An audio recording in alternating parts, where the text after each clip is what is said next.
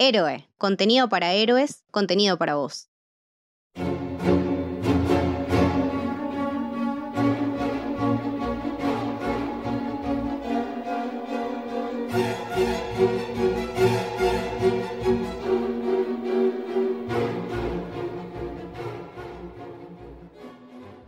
Bienvenidos y bienvenidas al Camino del Terror, este especial que como bien dice el título, nos permitimos por Halloween hablar de nuestras películas preferidas.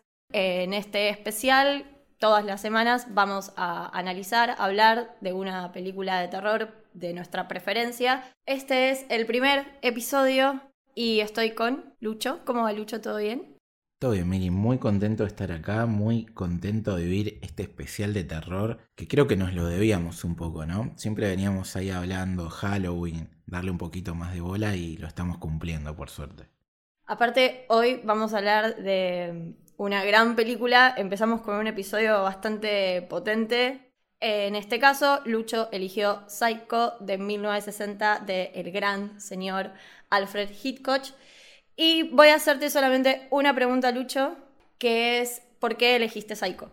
Me parece que primero es una, una película de esas imperdibles que le puedes recomendar a cualquier persona, incluso alguien como yo que lo he comentado en un par de episodios. El terror era algo que me paralizaba, que no, no lo tenía muy asiduo y que fue una cuestión de tiempo de que logré ir conectando más con el género, pues realmente soy cagón, esa es básicamente la realidad. Y esta no me pasó, o sea, me, sorprendió y me enamoró de, primera vista y entendí de entrada por qué tiene la fama que tiene, por qué lo merece. Y nada, si logró una película a una persona como yo que tiene tanto miedo de este tipo de género, enamorarme es porque tiene una magia muy particular que incluso supera y trasciende el propio género, me parece, y, va mucho más allá y creo que, por eso la elegí para poder hablar y tratar de, de explicarla. Bueno, para mí Hitchcock debe ser uno de los directores más referenciados en el cine, en la literatura, etcétera, etcétera. Creo que Psycho es su película más referenciada desde Los Simpson hasta Kill Bill. Bueno, se hicieron de hecho, que lo estábamos hablando antes, secuelas y precuelas que ninguna funcionaron. Insólitas. Insólitas, ninguna funcionó, así que esto va a estar abocado totalmente a, a la película una película enorme, es realmente enorme. A mí me apasiona muchísimo hablar de este director, pero poder hablar de, Psycho me parece que por ser de terror, creo que muchas veces se la ha bastardeado, incluso en su momento, más que nada la crítica la bastardió bastante. Es una pieza fundamental para todo lo que es el cine de terror y de suspenso. Cómo está construida, todos los elementos que presenta, desde la música hasta el montaje, el guion. Odio un poco esta, esta frase, pero toda la película es una clase de cine. No, de manera definitiva. Aparte, no solamente es importante para el género de terror en sí, porque se podría decir que es una de las primeras películas del género slasher, sino también para todo lo que tiene que ver con la industria en definitiva del cine. No solamente con el cine per se, sino que básicamente creó el modelo de negocio de un montón de cosas que hoy estamos totalmente habituados no solamente desde el marketing, sino también, como dijiste vos, en aspectos técnicos de fotografía, iluminación, la música, eh, no solamente la importancia del peso narrativo que tiene, que después también lo vamos a charlar, sino, por ejemplo, un, detalle menor quizás, es que Bernard Herrmann utiliza todos elementos de cuerda. Y a mí me pasa, ahora que como te comentaba, que hace no mucho que empecé a meterme de lleno en, el terror y justo me parece en la mejor época, porque este se habla de la nueva era del terror y con A24 haciendo tan buenas películas, que muchas de estas películas nuevas, no sé si, no sé, por ahí es una interpretación mía, que se repite mucho, viste, sonido como de cuerdas desafinadas para marcar, ni siquiera como una melodía, como para marcar síntomas. Por ejemplo, hicimos el camino a Jordan Peele, él usa muchísimo eso. Sí, más como para crear climas. Exactamente. En As, por ejemplo, todo el tiempo te ponen ese sonidito de algo, no sé si es una viola, un chelo, no sé qué carajo es, eh, desafinado. Bueno, eso para mí nace de acá. O sea, básicamente el modelo y el tipo que utilizó Bernard Herrmann para eh, elegir los instrumentos de, su melodía es la base del sonido y, de los climas de todas las películas de ahora. O sea, desde algo tan chiquitito, la influencia es abismal y es solamente la punta del iceberg. Sí. Bueno, de hecho Hitchcock estuvo mucho metido en la música también, puso muchos detalles, de hecho él quería como que sea lo más minimalista posible. Si bien es un director que se caracterizaba por estar muy, muy, muy conectado con todos sus proyectos y dar absolutamente todo, Creo que esta fue en la que más eh, estuvo, pero en todas las áreas, tanto en la dirección como en el guion, como en la producción, como decía Lucho, la produjo él también, en un momento de su vida un poco crítica, donde le realmente fue apostar mucha plata sin saber si algo iba a salir bien. También le tengo mucho cariño por, por ese lado, me parece que es una película hecha con mucho amor y con, y con mucha fe. Hablando de la música, yo mm, como no, no soy profesional en esto, ni mucho menos, pero quisiera recomendar, hay, seguramente está en YouTube, un video de Seba Furman, es un músico argentino, tiene una columna en una radio que se llama Futurock, en el programa Furia Bebé, hizo un análisis sobre la música de esta película que a mí me parece alucinante, aparte es desde su desde su visión de músico, de alguien que, sabe del área y es muy interesante escucharlo hablar de eso. Si a alguien le interesa como indagar un poco más el lado musical, yo recomiendo es, ir por ese video. A mí me pasaron dos cosas. Primero que lo que leí, yo sé que vos aparte leíste el libro, ¿no?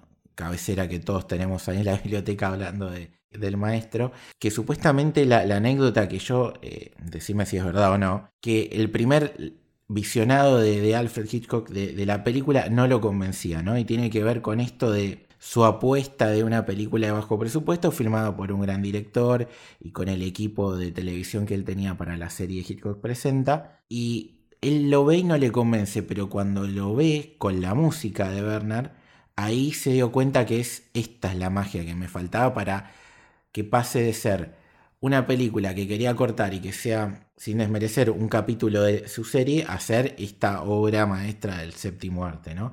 Entonces ya de ahí, no sé si es cierto. ¿Viste cuando dicen que no es mentira, pero se exagera?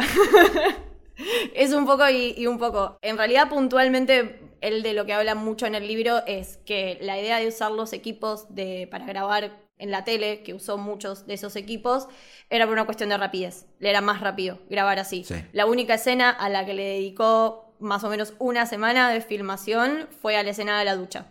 Pero porque en sí toda la construcción de la película y toda la película él la hizo por esa escena. O sea, a él le importaba esa escena. Claro. Todo lo demás sí fue más que nada hecho con equipos de televisión, pero por una cuestión rápida. Le era más rápido y los tiempos de producción y la plata con la que contaban no era la, suficiente para llevar a cabo el proyecto en sí, entonces usaba más que nada también esos, esos equipos. Sí, que era, que era gente de su confianza también, ¿no? O sea, básicamente él, era él expresándose en otro formato, como es la televisión, entonces era abaratar costo, como decís vos, y tener gente de su confianza, sumado, creo, a, no sé si es el, el fotógrafo, justamente la música de Herman y el guion que eran sus habituales eh, colaboradores en, lo que es cine. Sí, los colaboradores en, su guion eran colaboradores muy parecidos a Orson Welles. O sea, el, chabón hacía sus propios guiones. Era bastante, bastante invasivo con el trabajo ajeno. De hecho, ha tenido muchas peleas con muchos guionistas por no eh, estar de acuerdo en un montón de ideas. Pero sí, bueno, y de hecho el, el guion que él se basó en un libro obviamente en una novela para poder hacerlo, en un momento también le preguntan, bueno, ¿qué te llamó la atención del libro? Por lo que lo quisiste adaptar, porque no era un gran bestseller, que también es como decías vos, Lucho, es como, bueno, apostar a algo que no es que estaba haciendo, o sea, el Señor de los Anillos, no estaba eligiendo un bestseller. No, no, lo, del, guion es re loco, porque un colaborador de él compra los derechos del libro, se lo lleva a Hitchcock y a él le gustó, inmediatamente el chabón dice, bueno, comprame todos los libros que puedas, porque no quiero que la gente lo lea para que se sorprenda con la película. El tema es que él, como habíamos comentado, uno de sus colaboradores de, la serie de televisión es el que primero adapta eh, el guion y él lo lee y no estaba conforme. Y llega a las manos de Joseph Stefano, que termina usando de todos los capítulos del libro solamente dos y realiza muchas modificaciones porque es bastante diferente como es el personaje de Norman Bates en el libro que en la película. Por ejemplo, en el libro es totalmente adicto al porno y todas esas cosas y acá lo eliminaron. Eh, es una persona más desagradable desde su aspecto físico y acá buscaron un, pibe más empático, más atractivo para que dentro de la trama quede de otra manera. Entonces hay una colaboración de él constantemente con, con la gente que lo acompaña, pero en definitiva el que toma las decisiones siempre era Alfred. Y una cosa más que te quería decir de la música, que no sé cómo lo interpretas vos. Es loco porque vos tenés el, tema de la canción que suena en los créditos y después vuelve a aparecer por primera vez cuando el personaje de Marion está eh, en el auto ya habiendo tomado la decisión de robarse la plata para ir con el novio y todo toda esa movida. Y va increciendo, increciendo la, la tensión de la música a medida que vamos pasando todas esas escenas. Y es muy loco que de repente se para cuando ella atraviesa toda esa lluvia tremenda y llega al hotel, ¿no? De alguna manera es como a nivel de montaje, de música y dirección, básicamente era un tema fúnebre, porque nos estaba avisando de alguna manera, tanto al personaje de ella como a nosotros, va a pasar algo malo si, si haces eso. Sí, como una especie de presagio. Un presagio que encima nosotros lo, podemos analizar y ver hoy desde el punto de vista ya sabiendo lo que pasa en la trama. Pero imagínate la primera vez que vos ves esta película, que no sabes, de hecho, hasta que ella no llega al hotel, la película parece que va por un lado y después va por otro totalmente diferente. Y la música, para cerrar de mi lado por lo menos, era una de las pistas más fuertes de, de la trama. En relación a eso, a mí algo que me gusta mucho de la película y me parece que resiste muchos visionados que esto tal vez lo podemos debatir después, esto de cuestión de, bueno, conocer el plot twist te hace disfrutar más o menos de una película, como pierde sin sentido volver a verlo, ¿no? Eh, bueno, claramente sí, vale totalmente la pena, es un spoiler esto. Pero lo que me gusta mucho y me di cuenta esta vez que la volví a ver era esto de que el inicio es muy parecido a todos los inicios de sus películas. Empieza con una imagen macro y va a lo micro. Es como, bueno, empieza mostrándote la ciudad, después te muestra edificios, después te muestra una ventana, después te muestra una pareja en una habitación. Sí. Él siempre empieza como de lo más grande a lo más chiquito. Lo que me gusta como de, esta idea de ir como de lo grande a, a lo más chico es que en sí la película está construida de esa forma. Lo primero que vemos nosotros son los amantes. Después de los amantes eh, pasamos a conocer más a una ladrona, después de una ladrona que está, está en fuga, después a un asesino, después a un psicópata, como que todo va de, de más chico a más grande. Y la música va en concordancia a esto que vos decías. Bueno, es, es lo mismo. Empieza como muy de a poco y el nivel de tensión empieza a subir. Como así empieza a subir el nivel de tensión en toda la película para mí los climas de suspenso que, manejan es una pieza fundamental para todas las películas que siguieron después de cómo generar suspenso. O sea, te genera suspenso constantemente. Y es alucinante cómo, cómo lo hace, usando todos los elementos, porque lo, utiliza todo. Sí, y, pero lo loco es esto, ¿no? Porque vos fijate lo que fuiste enumerando cuando ibas describiendo la película. La película dura una hora 48. Hasta el minuto 48, más o menos, porque puedo estar equivocando segundo más, segundo menos, la película es de una cosa, que es como dice Emily. Parece una, una comedia romántica de alguna manera, después pasa a ser un hate de otra manera, y cuando ella llega al hotel pasa a ser una película de terror, ¿no? Que es cuando aparece la música con, con el tema principal de la película de vuelta después de los créditos. Ahí hay un momento de fractura que es la famosa escena de la ducha, que supongo después la vamos a detallar. Muere la protagonista, Marion Crane, muere a los 48 minutos. Hay 10 minutos, que es toda la etapa de Norman Bates eh, ocultando el, el cadáver. Es decir, 48 minutos con la protagonista, 10 minutos de Norman Bates ocultando el cadáver hasta que el auto se hunde definitivamente en el lodo o lo que carajo sea eso, y hay otros 48 minutos con los otros protagonistas.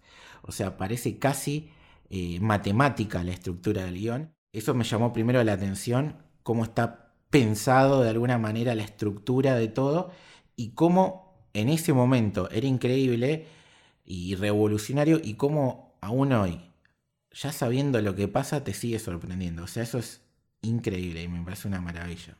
Sí, sí, aparte cómo construye, cómo llega a esa construcción de esa gran escena, que La, la Sí. escena de quiebre en la película. Que no se llega a eso, o sea, no es un plot twist porque queda bien y, oh, no te lo esperabas. No, no, no, el chabón jugó con vos toda la película. Lo dijo, sí, sí, yo quería que la gente no se esperara esto, o sea, yo quería que la gente se sorprendiera. ¿Y cómo lo hace? Bueno, construyendo todo el tiempo escenas donde hace pensar, o sea, lo que él decía es, cuanto más información le das al espectador, más conclusiones van a sacar. Entonces, si yo te, muestro todo el tiempo el sobre con la plata, vos vas a pensar que la película va a ir para ese lado. Bueno, es una ladrona, no queremos que la encuentren, se está fugando, que aparte él ya tenía, de hecho, otras películas con esas temáticas. Realmente él quería eso, quería generar impacto en esa escena, pero construyó durante esos 40 minutos o más todo para que este generara ese, ese impacto. Lo psicótico, hablando de psicosis, que era el chabón que la hora en la habitación del hotel de Marion y de su amante daba a las 3 de la tarde para que la gente supiera que ella había dejado de ir a almorzar para ir con su amante. No, sí, aparte, a ver, dijimos, comentamos que era una película supuestamente bajo presupuesto, ¿no? O sea, a ver, supuestamente no, costó poco, él convenció hasta a los actores que se baje el sueldo.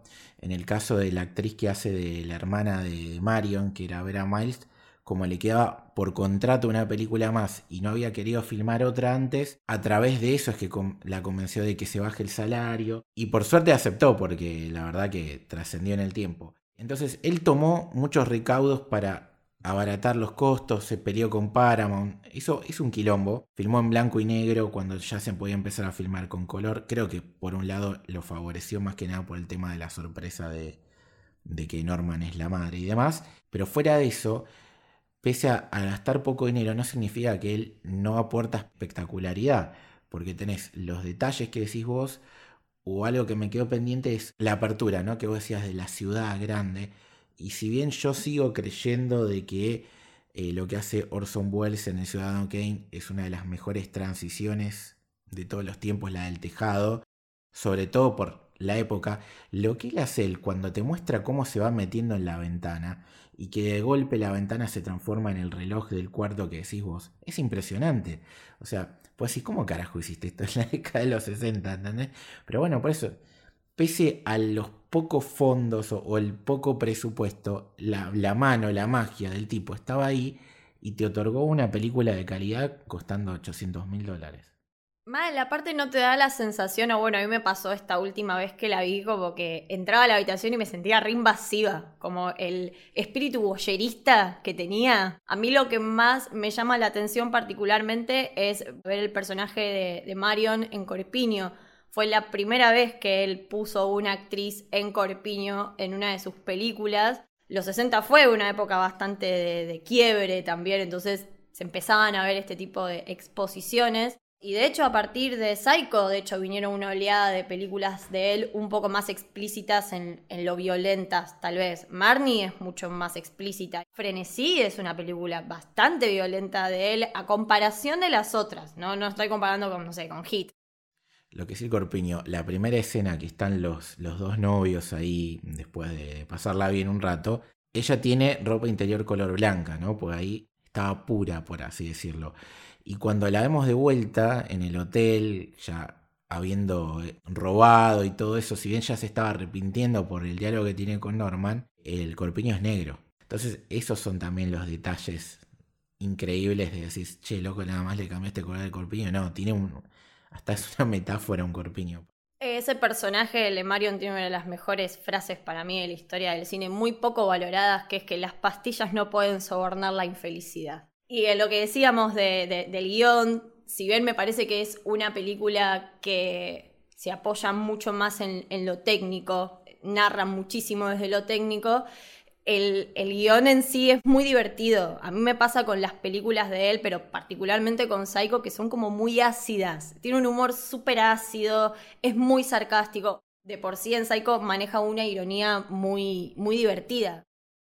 Y a nivel diálogos es cierto, tenemos esa frase que dijiste vos, y creo que el más importante es el, el que tienen tanto Norman como Marion antes de, de, la escena de la ducha, porque de hecho ahí hay algunas cosas que son reveladoras cuando el personaje de Norman le está hablando de, de los pájaros que él tiene ahí disecados. En un momento cuando ya está la presencia de la madre a través de los gritos y todo eso, eh, Norman Bates básicamente le dice lo que va a pasar. Le dice, no te preocupes por mi mamá que es tan peligrosa como uno de mis pájaros disecados. Porque sí, la madre era un cadáver disecado. Entonces el, peligro de la película no era la madre, era Norman.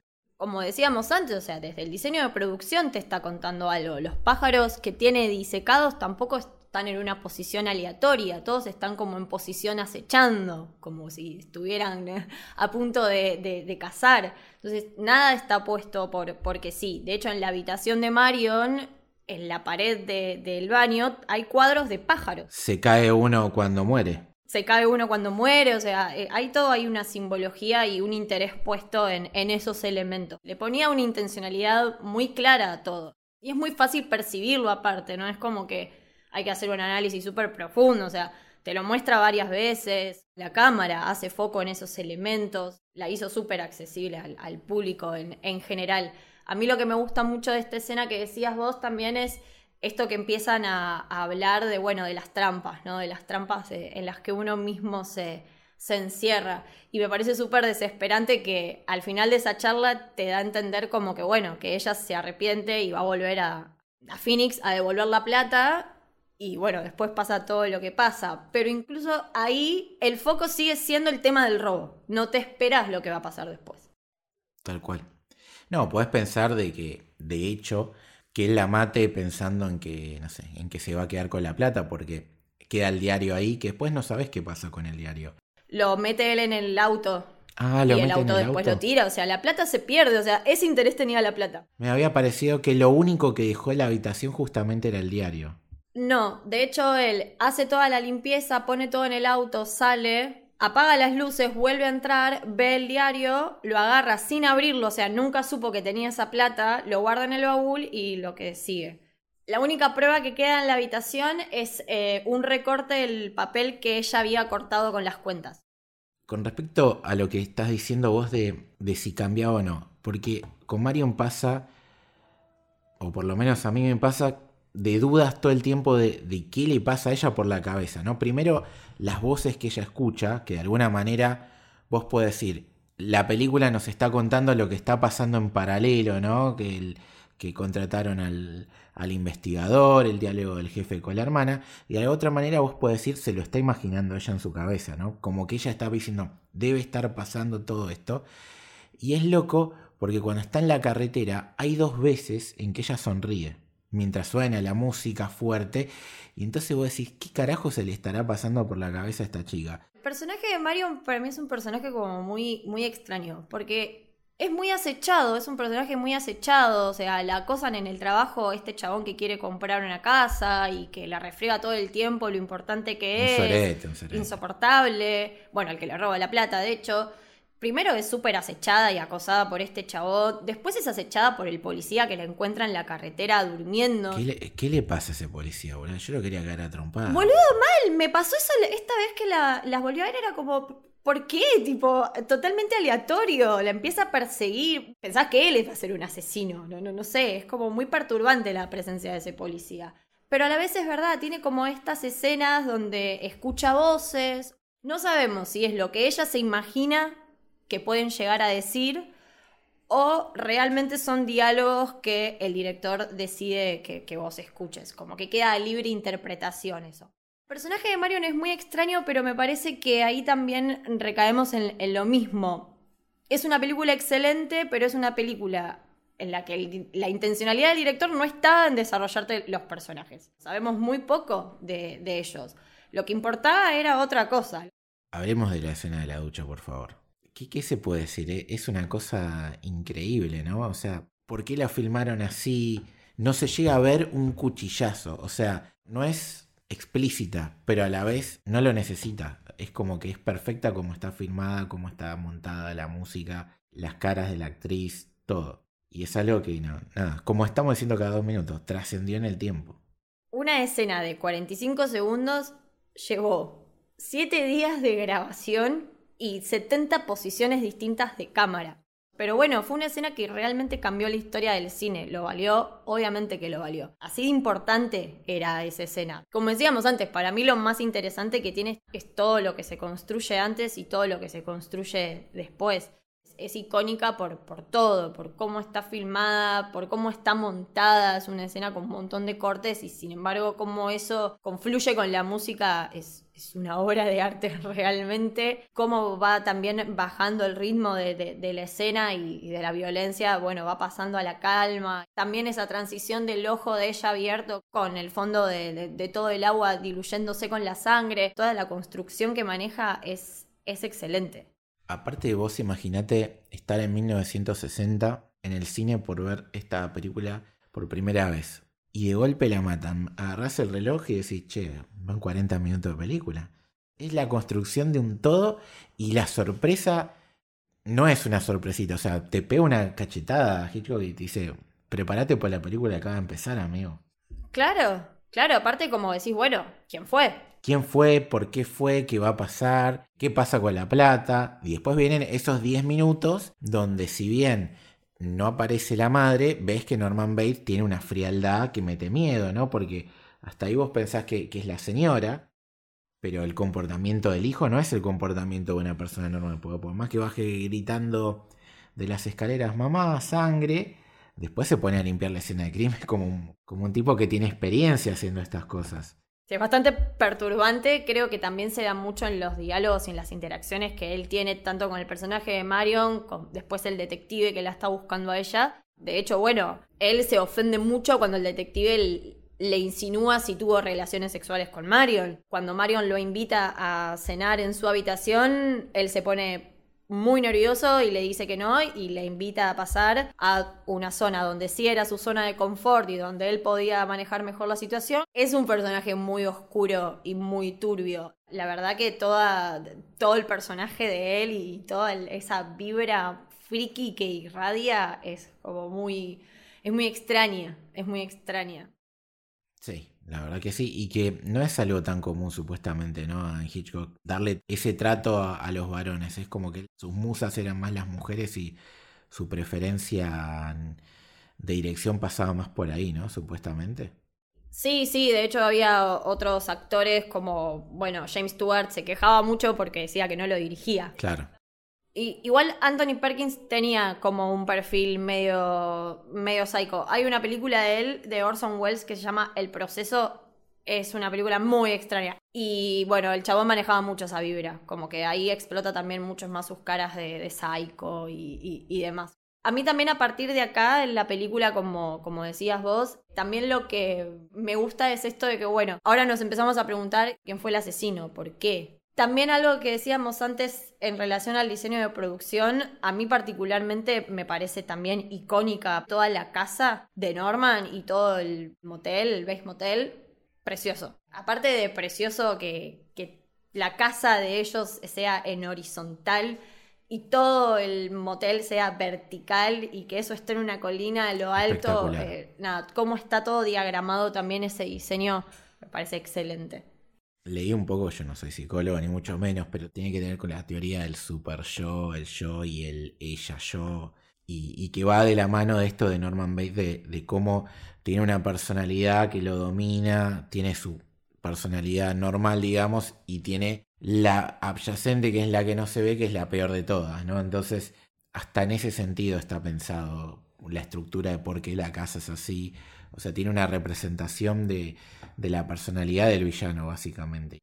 Sí, y también otros, otros detalles que me parecen como bastante interesantes y muy importantes a la hora de, narrar, que todas esas escenas las empieza a construir sin mostrarte a, a, la madre de Norman, nosotros vemos un cuerpo, pero en ningún momento le vemos la cara, siempre usa planos cenitales desde arriba. Y eso lo hace muy, muy orgánico, porque no te das cuenta que no te lo está queriendo mostrar, porque no te lo está queriendo mostrar. De hecho, en un momento lo, lo dicen, la escena en donde el detective entra por, a la casa, toda esa escena estaba filmada de, de, otra forma, era, era más un traveling, bueno, no se veía igual, y ahí capaz sí pasó lo que decías vos antes, esa escena la regrabaron porque no, no le gustó, claro. o como no, no, no se está generando lo que yo quiero que, que se genere. No, es que quién se va a imaginar que es el tipo disfrazado de la madre que tiene a la madre que es un cadáver em, embalsamado. O sea, nadie, es imposible. Lo que estabas comentando vos de los lugares, o mejor dicho, de el elemento de la madre no solamente es de lo narrativo, sino también de cómo está filmada para, para que uno no lo vea. Si querés lo podemos mezclar un poco de, de lo que hizo él con el marketing, porque es algo que no tiene sentido para la época y que hoy en día quizás es hasta normal. Ya habíamos comentado el hecho de que él le gustó el libro y dijo, bueno, compremos todo lo que podemos, así la gente ve la película y, no se entera de lo que pasa a través del libro, ¿no? Más allá que después el, guionista tomó muy poco del libro y básicamente hicieron suya la historia. Lo que pasa con la madre es que en el rodaje ponían siempre la silla que decía señora Bates y que había muy poca gente, incluso varios de los actores que vemos en la película, que no tenían el guion completo de la película. Entonces, tanto los técnicos como los actores y hasta parte del equipo, todo el tiempo pensaban, ah, bueno, después va a venir una actriz a interpretar las escenas de la madre, ¿entendés? Y en verdad no. o sea, entonces eso lo hizo no solamente para, no sé, quizás de alguna manera sea más sorpresiva la escena final de la revelación o qué, pero sino también para evitar filtraciones de guion. Que esto es hoy en día cuando hablas tanto de, no sé, las películas de Star Wars, sobre todo las de Marvel, que te dicen, eh, están rodando todo en interior porque no quieren que se filtre. Este modelo de negocios, o esta forma de que por lo menos el primer visionado de una película no te arruinen la experiencia de, de la trama, por más que después una película es mucho más que un guion y un spoiler y lo que sea, lo inventó este, este señor en la década de los 60. Sí, es que me parece que es como decíamos antes. Resiste cualquier visionado porque, si bien es como decís vos, es importante la experiencia. Es como no saber que Bruce Willis está muerto en sexto sentido. A uno le gusta no saber ciertas cosas para disfrutar en sí de toda la película por primera vez. Lo que está bueno de, este tipo de películas es que, si bien aún sabiendo ese plot twist, que aún así, aunque la sigas viendo, no se caiga la película. Ya me la sé de memoria y la sigo viendo y la sigo disfrutando de la misma manera y le sigo encontrando cosas. Creo que, eso es, el mérito que tiene tanto Psycho como, bueno, para mí particularmente todas las películas de, de Hitchcock. Obviamente. Lo importante es como digo, más allá de eso, porque después por ahí, no sé, hay películas que, pasa lo contrario, ¿no? Que una vez que te enteraste el plot twist no tiene sentido la película. Pero digamos, e, es muy loco que hoy en día que se discute tanto, pasa inclusive con, las series, ¿no? Che, no me hagas spoiler de esto. Como eh, el propio Hitchcock, siendo un director tan importante en la historia, un tipo tan prestigioso, él es el primero que está protegiendo la experiencia de la gente en el cine no te dejaban entrar a la sala cuando había comenzado y, ponían un cartel de él también diciéndole eh, no te enojes con el cine porque Hitchcock los tiene amenazados de muerte si te dejan entrar. Todo con su humor, ¿no? Pero digamos, él realmente se tomó su trabajo, pues como decís vos, los, de hecho pasa en esta película, lo hemos mencionado, se sostiene y hasta es enriquecedor sabiendo lo que pasa ver las pistitas que deja, cómo fue planeando a nivel guion, trama, cámara, música, toda la sorpresa, pero es muy loco cómo se adelantó hasta en eso, hasta en el, tema del marketing, 50 años o 60 años, básicamente que en relación a eso, lejos de lo que a veces se, piensa de que, que, Hitchcock puede ser para snobs o que el cine clásico en general puede ser para snobs, eran directores súper accesibles a su público. Es, es un cine súper accesible y de hecho Hitchcock tiene frases muy lindas en relación a eso. O sea, él define el cine como una pasión de masas. A él, le gustaba lo popular, a él le gustaba que fuera popular su cine, no es que era para un público selecto e intelectual, no, y de hecho era muy criticado por, valga la redundancia, la crítica. Lo odiaban, lo hablamos antes. Bueno, los Oscars fue totalmente bastardeado siempre. No, pero con esta película es peor, ¿no? Porque, a ver, 1960 sale la película, obviamente en el 61 es la ceremonia correspondiente a esta edición y Psycho tuvo cuatro nominaciones. Primero, mejor película no lo tuvo. Empecemos por ahí. Era de terror, ya este es histórico. Mejor director estuvo nominado. Mejor actriz estuvo el personaje de Mario. Mejor fotografía en blanco y negro y mejor dirección de arte. No ganó ningún premio. En los Globos de Oro solamente ganó Marion. Creo que esto va ligado al género también. Que le pasa a las películas de terror, bueno, lo sienta el, sienta el precedente Psycho. Nunca van a ganar un Oscar, porque siempre se las va a ver como algo, algo menor. Ahora estamos hablando de una película que trascendió en miles de factores. O sea, hablamos de la música, que el guion, que las actuaciones, que el villano es icónico, las referencias, hasta el modelo de negocios. O sea, es una película que fue diferencial, ruptura total de la industria. Y bueno, el chabón decía, a los críticos les, les importa el guion nada más. Es lo único que les importa. es lo único que ven. Y bueno, pasa mucho con las películas de terror, va mucho en la mano de lo que hablamos siempre cuando hablamos de una peli de terror en, en este en este podcast. Pasa muchísimo eso. No se pone tanto el ojo en cómo se construyen las películas para que estén nominadas o para que ganen un Oscar. Lo que importa básicamente es que te hagan llorar. A veces pareciera que es eso lo que importa. Que te emocionen, que sean dramas o que sean biopics. Y no importa muy bien cómo está construida. Bueno, pero ¿por qué pasó eso? Cuando hablamos de, del modelo de marketing que tuvo él, a los críticos no les permitió salas eh, de prensa. Y para ver la película tuvieron que ir a salas comunes con el resto de la gente. Y eso les rompió los huevos. No, es que a ver, Vértigo es una pieza fundamental y realmente de la historia del cine. Para mí, por lejos, es una de las mejores películas jamás hechas. Y creo que, con suerte, no sé si estuvo nominada. Bueno, es, algo también un poco eh, emocionante cuando, cuando lo lees. Se, cuenta un poco al final del libro una anécdota que cuenta Ingrid Bergman, que era muy amiga de él. Él ya fallecido, en una entrega de los Oscars le dan un Oscar honorífico y tipo, Ingrid se queda y dice, ¿tuvieron que esperar que se muriera para esto? Sea, él ya no está. Y es, es muy triste, es muy emocionante esa parte y es es muy real, o sea, realmente es un chabón que cambió la historia del cine. Pero bueno, volvemos a lo mismo, nos demuestra esto, que la verdad que los Oscars no presentan ningún tipo de, referencia para, para, nada, el cine es mucho más que eso. Hitchcock fue mucho más y es muchísimo más que, que un Oscar, como decía vos, Lucho, trascendió la historia, trascendió los años y no necesitó ganar absolutamente ningún premio de nada volviendo un poco a la, película en, en, sí, nos queda un poco colgado el, el, final se dan todas estas revelaciones y después se da como este segundo final, que creo que es el que más eh, se le ha criticado realmente porque la mayoría dicen que es un final muy eh, sobreexplicativo de esta escena del, detective que... El psicólogo. Y del psicólogo que empiezan a explicar cómo funciona la cabeza de, de Norman. Es un poco sobreexplicativo, pero no me molesta. No me molesta porque al principio, cuando empieza a hablar, digo, uh, hace falta que cuentes esto. Pero después, cómo está interpretada la escena, me gustó. Y cuando ves la sonrisita final de, Bates y ves cómo sacan el auto, es como que, bueno, está bien.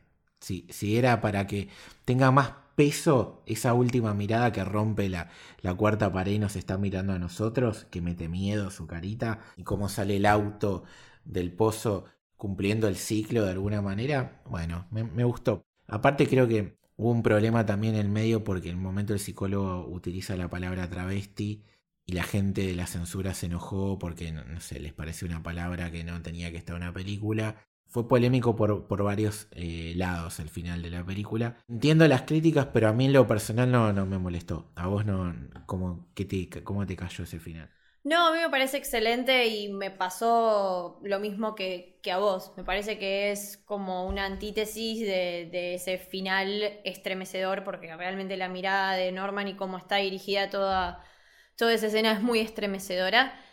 Una polémica que sucedió años siguientes fue que la quisieron cancelar porque justamente la tachaban de eso, de transfóbica. Y a mí lo que, lo que me mata es que, de hecho, la película cuando uno de los policías le dice, ah, es un travesti, el médico le dice, no, un travesti es una persona que se viste ta, ta, ta, ta, él no es un travesti, él es un psicópata. Me, mata porque la película lo deja bastante en claro. Hay, hay que entender que estamos en 1960, ¿no? También, entonces, eh, no, no, no hay que... Nada, es lo, que pasó con Casablanca, ya lo sabemos, hay, hay que poner en contexto las cosas. También lo que me parece interesante que el, médico como que te aporta varios, varios datos, ¿no? De, la personalidad de, Norman. Por ejemplo, un detalle muy pequeño que lo tiran ahí, los deslizan, que bueno, todos se preguntan como, ¿y dónde está la plata? Tipo, bueno, ¿la mató por la plata? Y él dice, no, las motivaciones acá son pasionales. Y volvemos a, esto. Así de importante era la plata. O sea, la plata estaba adentro de un auto, en el fondo de un, no sé, de un pantano, de una laguna, de. Ya está, ya la perdiste. Esa importancia tenía en realidad para él. Ninguna. Era simplemente un McGuffin. Y última, como decís vos, está bueno pues mientras hablan todo eso, le da todavía más tensión a la escena que viene después, que es lo más importante, básicamente.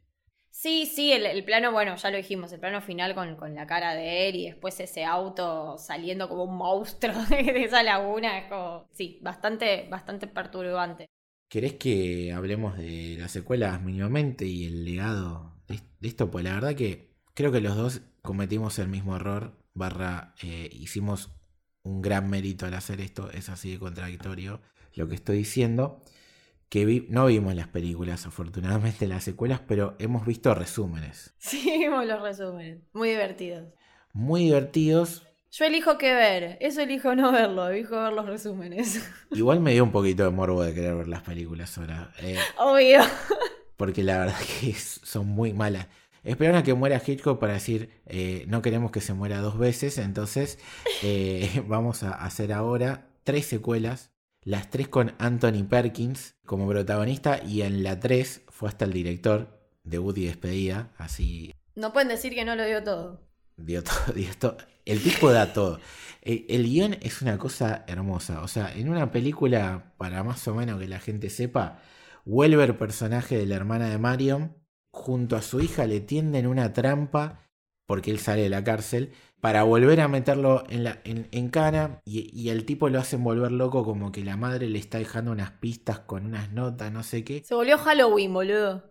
Sí, se volvió Halloween y, y al final hay unas muertes y las muertes no es ni de Norman Bates, ni de Laila Crane, ni de la hija de Laila Crane, sino de una mina que maneja un bar que aparece en el principio de la película, que es la verdadera madre de Norman Bates. Es que le dice, no, Norman, yo soy tu verdadera madre. La otra era mi hermana que yo no te pude cuidar. Ah, bueno, listo. John agarra una pala y la mata. y la dice. No, es malísimo. Sí, sí, es todo muy malo. Todo muy malo y muy trucho aparte. Se ve todo tan feo. Se ven todas tan feas, se ven horribles. Yo, como te decía antes, prefiero el, el legado que dejó en el cine las películas que se siguen referenciando, en capítulos de Los Simpsons, bueno, Buffalo Bill, hay muchos que aparecen, el de la masacre de Texas, como decías vos, hay, hay un montón, sobre todo en los slashers, creo que es donde más se, puede ver eso. Y, una pregunta para cerrar esta parte de secuelas, remix y demás. ¿Qué opinas vos de la remake que sacaron con Gus Bazán, con color y demás? A mí me parece detestable. a mí no me gusta para nada. Y mira que no es un director que, ah, que diga, oh, no me lo banco. Eh. Me gustan varias de sus películas. Pero nada, es, esa remake no, no, no, se sostiene. No hay por qué, no se sostiene, no te cuenta nada, es horrible. No, no, no me gusta. No me gusta para nada. Lo que sí me, me, gustaría, como en, en, estos episodios, me voy a tomar el atrevimiento de recomendar algunas de Hitchcock es un director con una filmografía extensísima, extensísima, es imposible recomendar como así al, azar, o por lo menos a mí me cuesta muchísimo. Pero si la tengo que ligar con, con Psycho, me parece que Marnie es una película que funciona muy bien. Es una película también muy poco comentada de Hitchcock. Para mí me parece una obra de arte, es alucinante. Está John Connery, al que le gusta. Eh, es muy buena. Que no está muy bien John Connery, ¿no? Puede ser. No, no, para mí no. para mí actúa muy mal en esa película. Ahí, entra lo de él y de Hitchcock y los hombres, básicamente. Sí, pero bueno, estaba Tippi Hayden, que ya había actuado con él en Los Pájaros, actriz que, bueno, lamentablemente la pasó muy mal laburando con él, pero en las dos películas lo dio todo y son las dos excelentes. Frenesí es una de sus últimas películas, es un thriller, es buenísima, aparte llaman esa color, ya maneja un ritmo de los 60 muy interesante, está muy buena. Para el, digo, tal vez a alguien le cuesta más el cine clásico, está bueno también visitar la etapa sesentosa de Hitchcock, que tal vez es la menos comentada. Y Dial M for Murder también es muy buena, esa ya es un poquito más vieja, con Grace Cayley preciosa. Y tiene ahí un par de cositas de Psycho. Es una de las más conocidas, aparte igual o no.